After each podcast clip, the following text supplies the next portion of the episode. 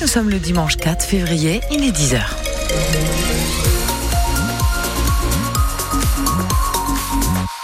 Journal Fanny Borel, la belle opération des Rennais hier soir pour la 20e journée de Ligue 1 de football. Avec une nouvelle victoire au Roison Park 2 à 1 face à Montpellier, début de Rennais que l'on à Terrier et Calimundo au début de chaque mi-temps. Et si Savanier réduit la marque à la 73e minute, Rennes a réussi à conserver l'avantage dans la douleur. Le coach Julien Stéphan a perçu quelques manques dans la prestation de ses joueurs malgré la victoire. De l'inconstance pour nous, des très bonnes périodes comme le début de match, comme le début de la deuxième mi-temps, des périodes moins fastes.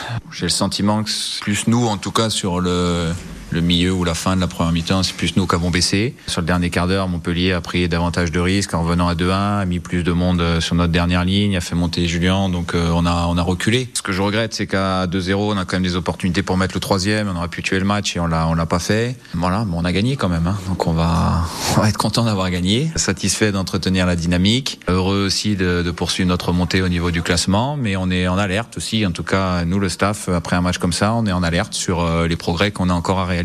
Et avant les matchs de ce dimanche, Rennes est 9e au classement, mais désormais à 3 points de la 6e place, la dernière qualificative pour l'Europe.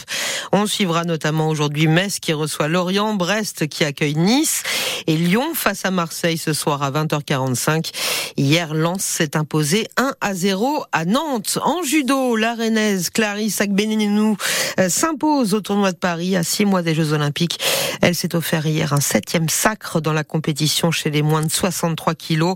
Teddy Riner, lui, va tenter de s'en offrir un huitième aujourd'hui chez les plus de 100 kilos. Ce serait un record. Quatre jeunes femmes tuées et une blessée grave dans un accident cette nuit dans la Loire. Ça s'est passé sur l'autoroute A47 à une trentaine de kilomètres de Saint-Étienne. Les quatre passagères âgées de 18 à 20 ans sont décédées.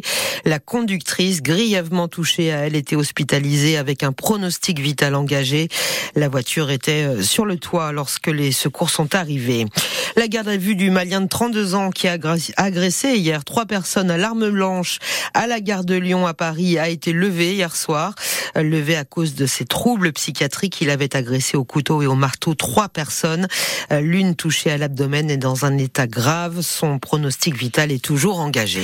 Le recours aux médecins étrangers, une solution pour faire face au manque de médecins en France. Emmanuel Macron l'a dit pendant sa conférence de presse